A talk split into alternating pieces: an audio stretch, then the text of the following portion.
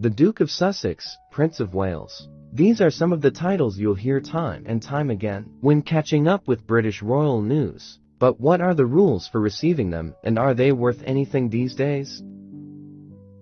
At the top of British royalty, you have the monarch, a king, or a queen, addressed as His or Her Majesty. They're responsible for giving most titles. A female spouse is called Queen Consort, whilst titles for husbands vary. Prince Philip, for example, was known as the Duke of Edinburgh, while Prince Albert, Queen Victoria's husband, used the title of Prince Consort.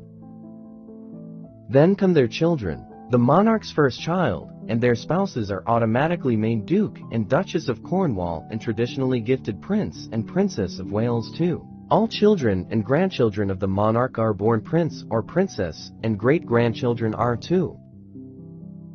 All these senior royals can also use the His or Her Royal Highness. Having in HRH means that you're expected to perform public duties such as representing the monarch, and with that usually comes a slice of the monarch's public funding and security detail. You might also be asked to stop using your title if you opt out of public duties. Prince Andrew, Prince Harry, and the Duchess of Sussex are recent examples of this. There's also a peerage system to title the British nobility. It has its roots in medieval times, and it was created to make sure the monarch had a stable group of nobles to help run the kingdom. Duke, Marquis, Earl, Viscount, and Baron can be gifted to royal and non-royal subjects.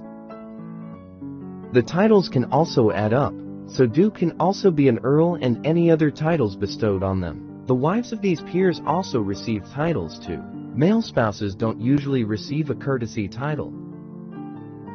Although titles are predominantly seen as ceremonial, having a hereditary one such as Duke or Baron can give you a chance to take a seat in the House of Lords to vote on laws.